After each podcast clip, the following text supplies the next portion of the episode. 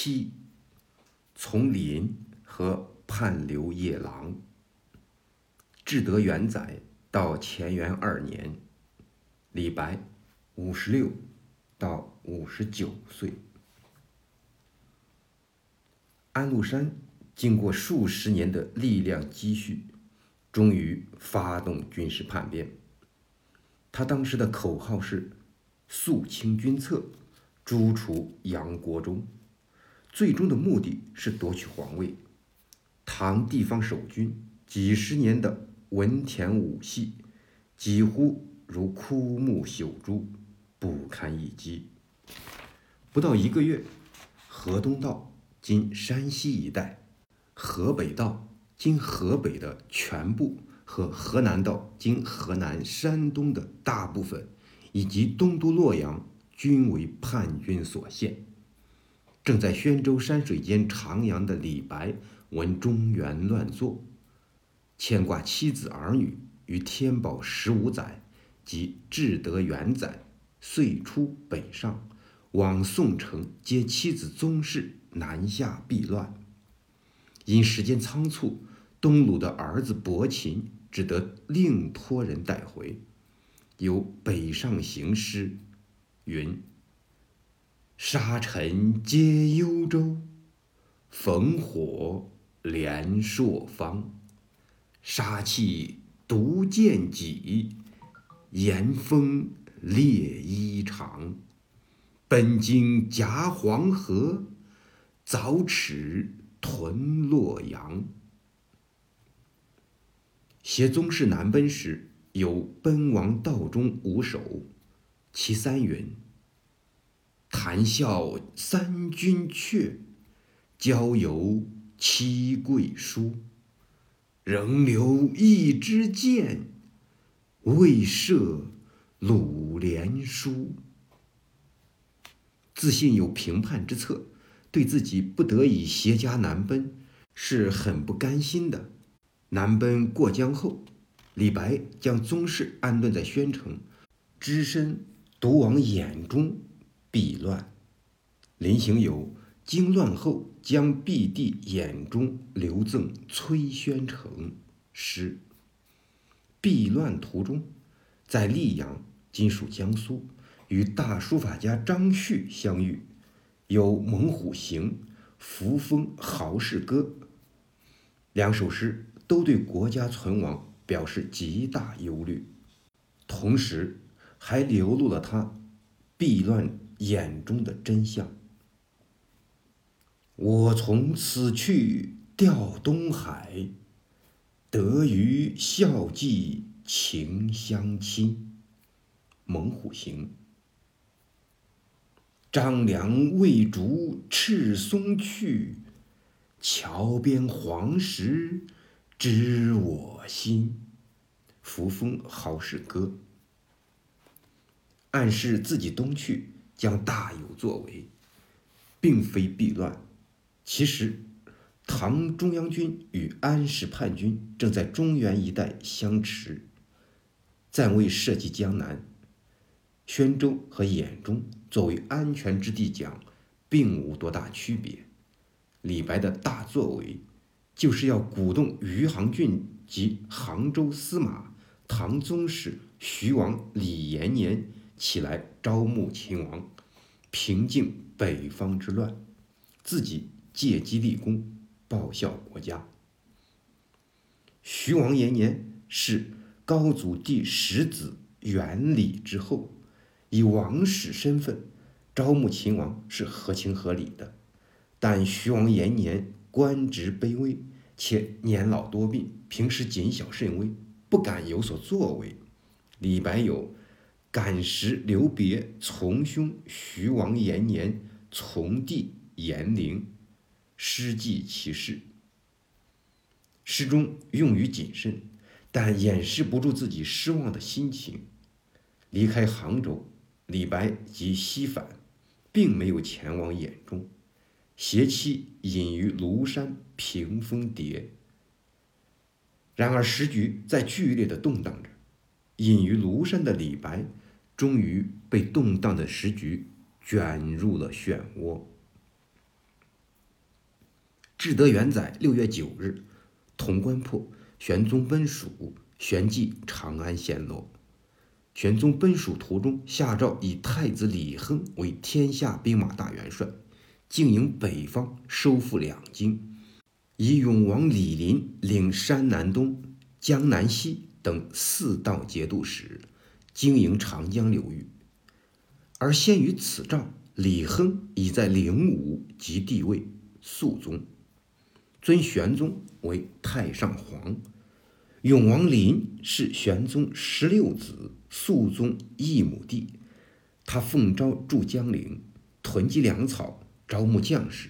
因江淮财富充足，实力扩充很快。至德元载末，永王水师浩浩荡荡沿江东下。因李白名声很大，为玄宗旧臣，遂着人召李白入墓。永王派往庐山的使者为韦子春。他是永王主要谋士，曾在秘书省任职，与李白旧时相识。其实李白已在庐山隐居半年，颇以隐遁为乐。再加上妻子宗室反对，不同意下山，但架不住韦子春再三说服，终于慨然允诺。他有赠韦秘书子春诗，诗中说。苟无忌待心，独善亦何益？否定了自己企图隐遁的思想，怀着终于安社稷、攻城去五湖的愿望，随子春入永王墓。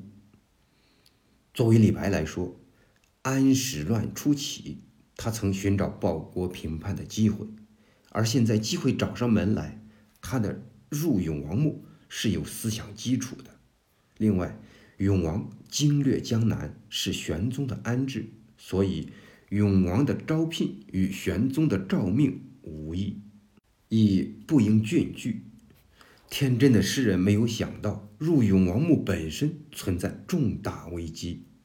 玄宗安置的诏命在肃宗即位之后，对于肃宗来说，虚有其位的太上皇的命令完全可以不执行。永王林执行父皇的诏命，如果稍消极一些，肃宗皇帝或许是更能接受的。但永王林的姿态似乎太积极了。江淮的财富非常雄厚，赵牧军队一时显得很强大。无论永王林的本心怎样，《新唐书·永王林传》魏林于是不通晓。见富且强，虽有窥江左意。肃宗却感到永王的势力构成了对他的威胁。自玄宗制诏起，皇室父子之间、兄弟之间的矛盾斗争就开始了。然而李白却是不明就里的。魏号李翰林集序云：“明年四海大道。”宗室有谈者，白献焉。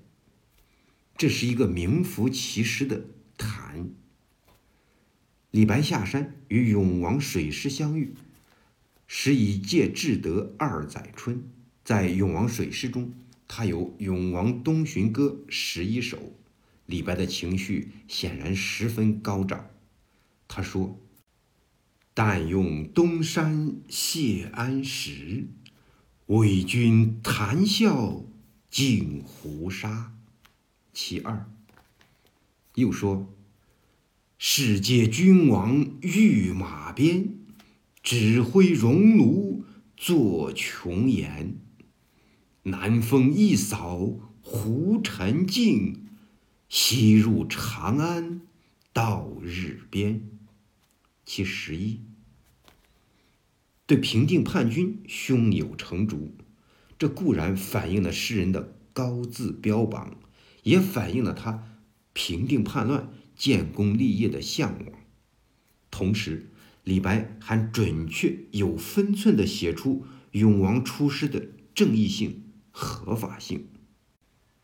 永王正月东出师，天子遥分龙虎旗，其一。二弟巡游俱未回，五陵松柏使人哀。诸侯不救河南地，更喜贤王远道来。其五，帝宠贤王入楚关，扫清江汉使英还。其十，说明李白在情绪高昂之下，并没有丧失政治上的敏锐。以上天子帝均指玄宗，二帝分指玄宗、肃宗，时刻将永王置于二帝节制之下，并特别道出永王东巡的目的是救河南地、扫清江汉。然而李白毕竟不是政治家，事情的进展大出他的意料之外。在永王东巡之初。肃宗就命令身兼御史大夫、扬州大都督府长史等数职的高士，与江东节度使来田等合兵一处，以身讨伐。一方面，令地方节度使就地阻遏永王东进，永王不听，执意东进。双方军队在扬州交锋，永王军队一触即溃，部下星散。永王在奔逃途中被执处死，李白也自扬州南奔，有《南奔抒怀记》其事。大约逃到浔阳（今江西九江市），自首或是被执，寄于浔阳狱中等候发落。李白简短的一次政治活动，以从叛罪告终。在浔阳狱。李白因无辜受罪，极悲愤绝望，有《寄浔阳上崔相涣三首》，狱中上崔相涣，上崔相百忧章，万愤词投魏郎中等诗，或哀哀陈词，或呼天呛地。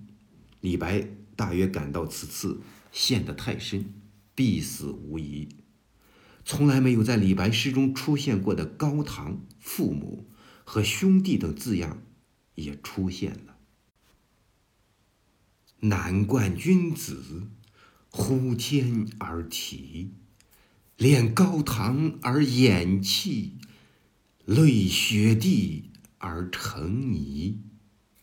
欲护春而不草，独幽怨而沉迷。兄九江西，弟三峡，悲余化之南齐。木陵关北愁爱子，豫章天南隔老妻。一门骨肉散百草，遇难不复相提携。万愤词投未囊中。从年代推算，李白的父母应早已去世。九江的兄自指，三峡的弟却不得而知。爱子伯禽看来仍在东鲁，而妻宗室在豫章（今江西南昌市）。李白入狱后，其宗室曾依靠其祖的关系向浔阳当政求过情。见在浔阳非所记内时，李白又有送张秀才谒高忠诚时，高忠诚为高适。永王出镇江陵，高适曾激烈反对；永王东巡，高适坚决主张讨伐。高适因此受到肃宗重用，担任讨伐军总司令。当时高适可能驻节在扬州。两位诗人从前的老朋友，一位从逆入狱，一位是讨逆将军，这种尴尬地位使李白难堪。李白在诗中颂美高适，不言而喻是要高适援手搭救。看来高适没有向沦为阶下囚的李白援手，高李之间的友谊从此阴影重重。不久，江南西道采访使兼宣州太守、御史中丞宋若思率兵驻浔阳，经宋若思催唤，推雪开市，李白出狱，并参谋宋若思墓，实在至得二载秋。宋若思还向肃宗上表彰推荐李白，但既无下文。二载岁末，长安收复，玄宗、肃宗返京，开始对从叛安禄山、复逆永王林等官员进行惩罚，结果李白被判长留夜郎（今贵州正安县附近）。玄宗对叛者的仇恨很深。而肃宗对逆者的憎恨，显然在从叛者之上。李白被判长流，处罚很重，但亦在劫难逃。本年末，因二弟返京，赐天下谱，饮酒庆祝。李白因罪人身份，不得参与。有《上皇西巡南京歌》十首。和留夜郎文仆不遇诗，前诗颂美玄宗，后诗感叹身世。在李白看来，玄宗与己毕竟有知遇之恩，永王东巡是奉玄宗之命，倘由玄宗主政，自己何罪之有呢？乾元元年，即至德三载（七百五十八年春）。李白自浔阳首徒，赴夜郎留所，有双燕离诗，与其宗室诀别；又有窜夜郎与乌江留别宗十六景诗。宗景是宗室之地，五月至江夏，秋至洞庭，冬入三峡。次年春，行至夔州（今四川奉节县），预设。预设的原因是天旱，肃宗下令赦免天下死罪及流徙罪人，见《新唐书·肃宗记》。中途预设，实出李白意外，他在夔州没有停留，即刻放舟东下。有早发白帝城诗：“朝辞白帝彩云间，千里江陵一日还。”两岸猿声啼不住，轻舟已过万重山。杜甫当时在成都，有不见诗怀念李白。诗云：“不见李生久，杨狂究可哀。世人皆欲杀，无意独怜才。”敏捷诗千里，飘落酒一杯。匡山读书处，头白好归来。此诗题下原著，竟无李白消息，大约作于李白初叛长留时。末二句是希望李白叶落归根，重返故乡的意思。夔州。是蜀国国门，李白已在夔州，却无心返回故乡。其中原因与他蹊跷的身世有关，与他以犯罪之身无颜面见家乡人有关。另外，政治上仍思有所作为，也是主要原因之一。关于李白流放和预设，此前有李白却至夜郎，在夜郎预设的说法。贵州夜郎一带的地方志，并载有李白有关的圣迹多处，如真安州夜郎所在地，州南二十里有怀白堂，遵义府桐梓县夜郎里有太白宅和太白书院等。总的来看，为李白确实到了夜郎，证据仍嫌不足。仔细寻忆李白行踪和诗歌，李白是在夔州预设的。至于贵州夜郎一带的李白遗迹，只能说明后世人们对诗人的敬爱。似乎李白到了夜郎，便为夜郎增添了光彩。清代学者李治说得好：“蜀人以白为蜀产，陇西人则以白为陇西产。”呜呼！一个李白，生时无所融入，死而千百余年，暮而争者无时而已。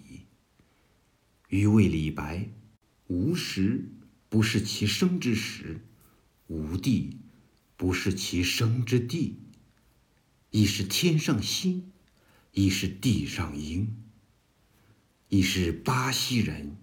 已是陇西人，已是山东人，已是会稽人，已是咸阳人，已是夜郎人。死之处亦荣，生之处亦荣，留之处亦荣，求之处亦荣。不由、不求、不留、不到之处，读其书。见其人，亦荣易容。焚书卷五，李白诗其词。